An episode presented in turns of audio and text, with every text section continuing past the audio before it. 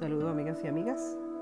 Quiero compartir una frase para comenzar esta serie de 100 días para vivir 100 años.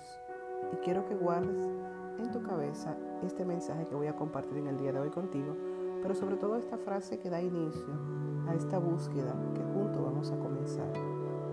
Cuando naciste, llorabas, mientras el mundo se regocijaba. Vive tu vida de manera que cuando mueras, el mundo logre sentir, llorar, mientras tú te regocijas. Vives en una época en la que hemos olvidado cuál es el sentido de la vida. Podemos llevar fácilmente una persona a la luna y sin embargo nos cuesta un gran esfuerzo cruzar la calle para dar la bienvenida a un nuevo vecino. Podemos lanzar un misil al otro lado del mundo. Sin embargo, nos cuesta concretar una cita con nuestros hijos para ir a una biblioteca, para ir al parque, para ir al cine. Tenemos correo electrónico, faxes y teléfonos que nos conecta con el mundo. Sin embargo, en ninguna otra época han estado los seres humanos más aislados de ellos mismos que en este tiempo. Hemos perdido el contacto con nuestra humanidad. Hemos perdido el contacto con nuestro fin y hemos perdido de vista las cosas que verdaderamente importan. Y es por eso que ahora que empiezas a escuchar este audio, te pregunto con todo respeto, ¿quién te llorará cuando tú mueras? ¿Cuántas vidas, como verás, mientras tengas el privilegio de andar sobre este planeta? ¿Qué efecto tendrá tu vida en las generaciones venideras? ¿Y qué legado dejarás cuando exhale tu último suspiro?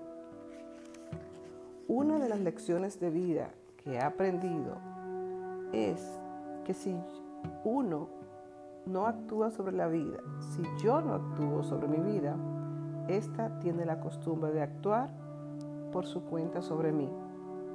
Y los días se transforman en semanas, las semanas en meses y los meses en años y pronto todo habrá terminado y descubrirás que solo te queda un corazón lleno de reproches por una vida a medias.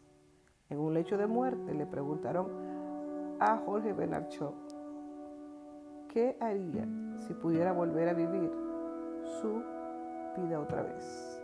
Y después de reflexionar un instante, replicó con un suspiro profundo me gustaría ser la persona que habría querido ser, pero que nunca fui. Y es por eso que inicio estos 100 días para vivir 100 años. Y como oradora profesional, facilitadora de procesos, que ha apoyado a muchas personas a alcanzar sus objetivos, tratando temas sobre liderazgo, sobre transformación y sobre propósito de vida, en ese camino he encontrado muchas personas distintas. Sin embargo, sus preguntas invariablemente se encuentran en la misma cuestión. ¿Cómo puedo darle mayor significado a mi vida? ¿Cómo puedo realizar una contribución duradera en mi trabajo? ¿Cómo puedo significar las cosas para poder disfrutar del viaje de la vida antes que sea demasiado tarde? Y mis respuestas invariablemente empiezan del mismo modo.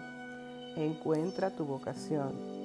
Y los que han estado siguiendo conmigo la serie de Despierta tu Ikigai saben que el año pasado estuvimos trabajando fuertemente el tema de encontrar el verdadero propósito de vida, lo que verdaderamente vale en tu vida. Y yo creo que todos tenemos talentos especiales que solo esperan un propósito que valga la pena para manifestarse. Todos hemos venido al mundo con un propósito muy bien determinado, con algún noble objetivo que nos permite manifestar al máximo nuestro potencial humano. Al tiempo que añadimos valor a la vida de quienes nos rodean, te permite encontrar una vocación y eso no significa que abandonemos nuestro trabajo y que tengamos otras cosas que hacer que de las que hacemos ahora. Simplemente significa que necesitas aportar más de ti mismo a tu trabajo y concentrarte en aquello que haces mejor. Ahí encontrarás tu verdadero Ikigai. Significa que dejas de esperar que otras personas hagan los cambios que tú deseas. Y como dijo Mahatma Gandhi, sé el cambio que deseas para el mundo.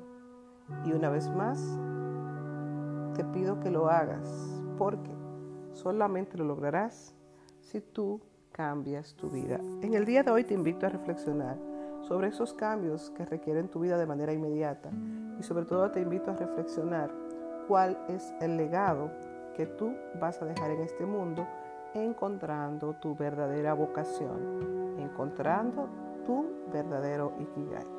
Gracias por este día compartido y nos vemos mañana. Bendiciones.